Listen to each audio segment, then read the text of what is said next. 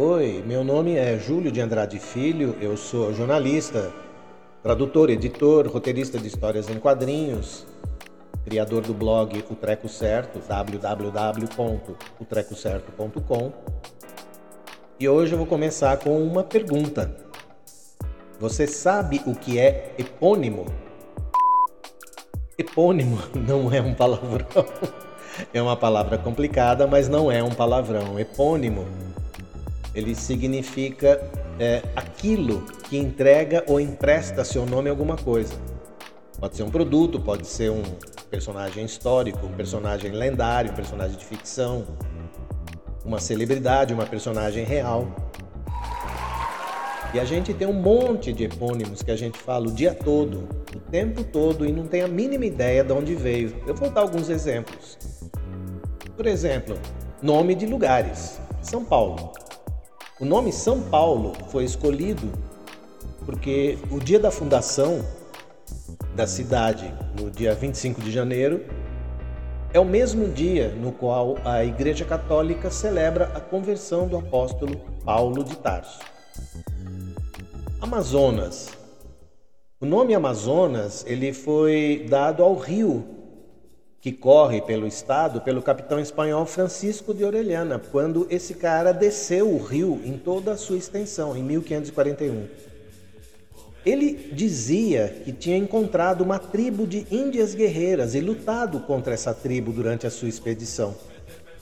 E associou essas índias guerreiras às Amazonas da mitologia grega. Daí que ele deu o nome do Rio das Amazonas.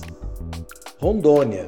Rondônia é uma homenagem ao marechal e sertanista Cândido Rondon, que foi o responsável pelas expedições naquela região da Amazônia brasileira. Atenas, na Grécia, é em homenagem à deusa grega Atena. Colômbia é Cristóvão Colombo, que foi o navegante e conquistador italiano Lá nos Estados Unidos, Washington, Washington é o nome do estado e o nome da capital federal, e é tirado de George Washington, que foi um presidente americano. Há um monte de epônimos na medicina. Por exemplo, Alzheimer. Alzheimer é tirado de Alois Alzheimer, um médico alemão que descobriu essa doença neurológica. Síndrome de Down foi em homenagem ao Dr. John Down, um médico britânico. Outro epônimo na medicina, daltonismo. O daltonismo é uma perturbação da percepção visual ou neurológica e é caracterizada pela incapacidade da pessoa diferenciar todas as cores ou algumas cores.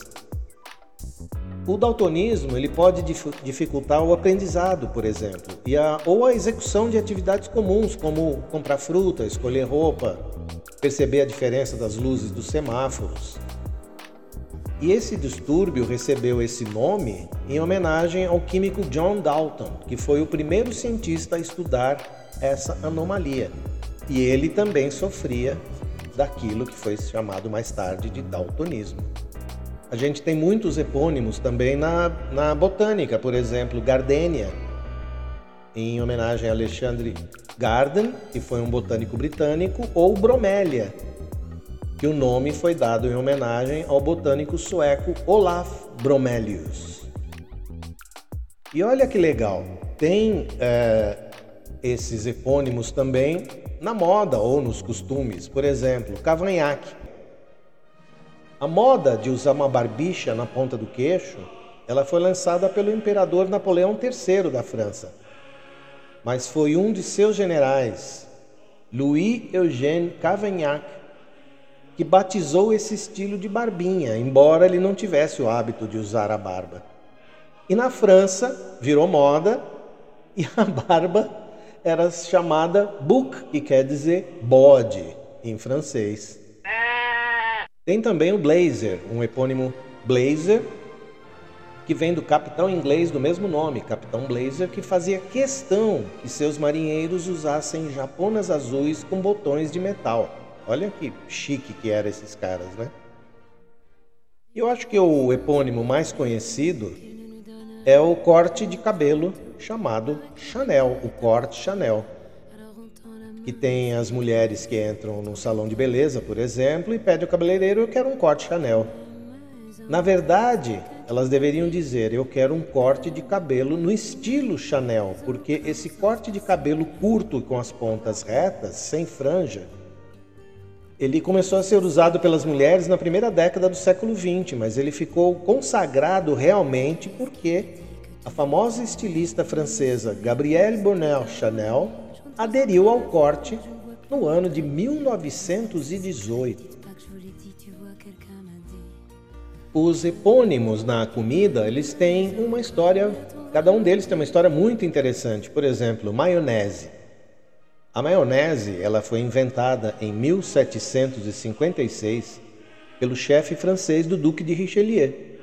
Depois que o Duque derrotou os britânicos em Porto Marron, seu cozinheiro criou um banquete de vitória.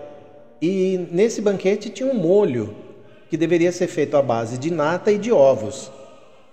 Só que percebendo que não tinha nata na cozinha naquele momento, o chefe substituiu a nata por azeite e apelidou esse novo molho de marronese, em homenagem à vitória do Duque naquele lugar. Outra história interessante é do catupiry. Eu quero um pão de batata com recheio de catupiry. Eu quero um pão de queijo com catupiry. Quantas vezes você já pediu isso na padaria ou ouviu alguém pedindo? Só que o correto deveria ser: eu quero um pão de queijo com recheio de requeijão cremoso.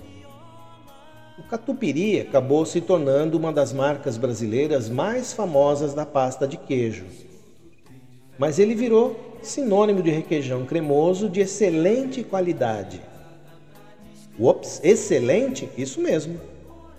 Na língua tupi-guarani, catupiry significa muito bom, excelente.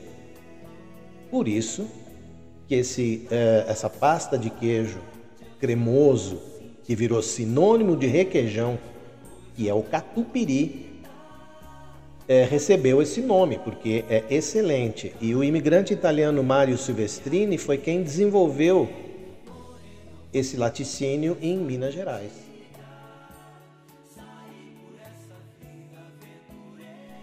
Eu falei mais atrás que epônimo pode ser também uma denominação atribuída àquele que entrega ou empresta um nome a alguma coisa, algum produto. É o caso, por exemplo, do Café Pelé. O Café Pelé, ele é uma homenagem a Pelé, que é o provavelmente o mais famoso e mais conhecido jogador de futebol da história. Vai cobrar Pelé a penalidade máxima. Apita o árbitro, correu Pelé, chutou.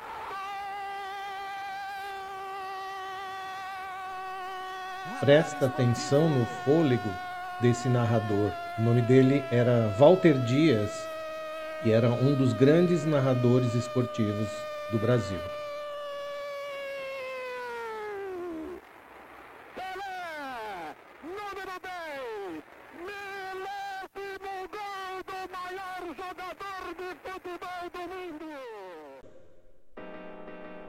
Tem também o sabão Minerva, que é da Unilever. E Minerva é a deusa romana da sabedoria, das artes, do comércio. E ela deu seu nome a esses, ou pelo menos emprestou o seu nome a esse sabão em pó. E sabe os nomes dos meses? Janeiro, março, junho, julho, agosto? Os nomes deles são epônimos. E veja só, Janeiro, epônimo de Jano, o deus das origens. Março é o epônimo de Marte, que é o deus da guerra. Junho é o epônimo de Juno, que é a mulher de Júpiter. E Julho é o epônimo de Júlio César, que foi um imperador romano e reformador do calendário romano. Não é interessante? A gente tem também epônimos nas invenções, código Morse. O código Morse é um sistema de, para quem não sabe, né, eu acho que a moçada de hoje em dia não tem a mínima ideia do que seja, mas é um sistema de representação de letras, números e sinais de pontuação através de um sinalzinho enviado de modo intermitente. Esse sistema representa letras, números com uma sequência de pontos e traços. Ele foi desenvolvido por Samuel Morse em 1835 e foi o criador do telégrafo elétrico.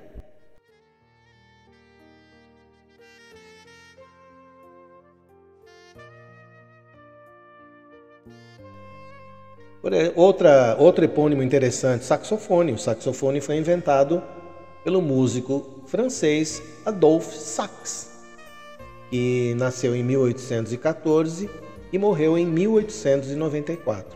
Outro epônimo muito conhecido das invenções é a Xerox. Xerox, na verdade, é, por exemplo, você vê os professores, os caras que trabalham em escritório, quando eles precisam fazer duplicatas de algum documento impresso, eles vão lá e vão fazer cópias Xerox. Só que essa cópia Xerox deveria se chamar fotocópia. Acontece que o negócio ficou tão famoso, tão popular e tão difundido que todo mundo fala cópia Xerox. Xerox é o nome da empresa que inventou esse sistema chamada Xerox Corporation. Você tem epônimos legais também é, nos planetas. Por exemplo, Marte, como eu já falei lá, é o deus romano da guerra, né, das lutas, dos combates. Vênus é a deusa romana da fertilidade, da fecundidade.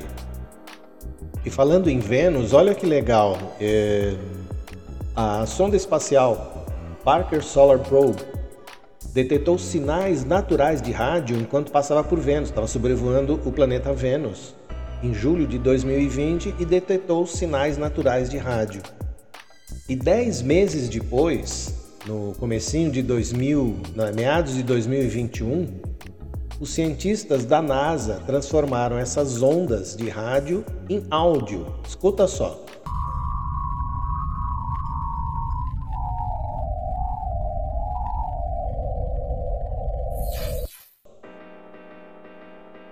Que ninguém sabe ainda é a origem dessas ondas de rádio, enfim, como é que esse negócio saiu lá do planeta Vênus. Mas enfim, vamos continuar com os epônimos. E você tem epônimos também nas expressões do cotidiano. Claro que muitas delas é, já caíram em desuso, mas tem uma delas que vai ser a última que eu vou comentar, que ainda está rolando e tem uma história muito interessante. Mas vamos lá. Voto de Minerva é, na história, é uma adaptação da mitologia grega. Na história, Orestes matou sua própria mãe e o amante da mãe, para vingar a morte de seu pai, Agamenon, obteve o perdão através do voto no tribunal da deusa Minerva. Outra expressão, bancar o cupido, é aquela pessoa que quer encarnar o cupido, que é a divindade romana, que lança as flechas para que o casal se, apa se apaixone. Tem o trabalho hercúleo, que vem do herói grego Hércules, e tem sua história baseada em muitos desafios antes de alcançar o objeto de sua conquista, que era obter o perdão dos homicídios que ele havia cometido. Tem ainda as leis draconianas, que vêm do nome Draco, que era um legislador de Atenas, esse Draco, ele aplicava leis muito severas aos menos abastados e protegia os mais nobres e mais ricos. Hum. Bom, não vou falar mais nada. Agora, o epônimo mais interessante é Grog. o almirante Edward Vernon era conhecido na marinha inglesa pelo apelido de Old Grog, por causa da sua inseparável capa de gorgorão, que em inglês quer dizer grogram. E ele vestia essa capa de gorgorão, grog, quando estava uh, ah, no meio da tempestade, lá no meio do mar e tal. E naquela época, o pessoal enchia a cara mesmo nos navios, bebia muito, principalmente com o propósito de suavizar o frio que eles sentiam nas correntes marítimas, principalmente no inverno. E servia-se o rum puro até que o velho Old Grog, para dar uma acalmada naquela bebedeira, mandou diluir o rum em porções iguais de água misturando limão e açúcar. Que por sua vez, naquela época, se utilizava essa receita de limão e açúcar e aí ele tacou água e rum para combater o escorbuto. Aí o grog se tornou inesquecível porque a gente associa o pileque à bebedeira e seus efeitos, que o cara fica doido ali e atordoado. E a gente usa na gíria de hoje que o cara tá meio grog. É isso aí, o grog vem desse velho almirante Edward Vernon, o Old Grog. Viu só quanta coisa interessante? O podcast O Treco Certo também é cultura. então eu espero que vocês tenham gostado. Eu pessoalmente achei bastante interessante descobrir a origem de algumas dessas palavras que a gente usa no cotidiano. E se vocês gostaram e quiserem deixar seus comentários, pode visitar, por exemplo, o nosso Instagram, o Treco Certo Podcast, ou a nossa página no Facebook, Birigo e Júlio, o Treco Certo Podcast. Eu prometo que nos próximos episódios a gente vai trazer mais coisas interessantes, curiosas, divertidas e, por que não, emocionantes e aterradoras. Um grande abraço a todos e até lá.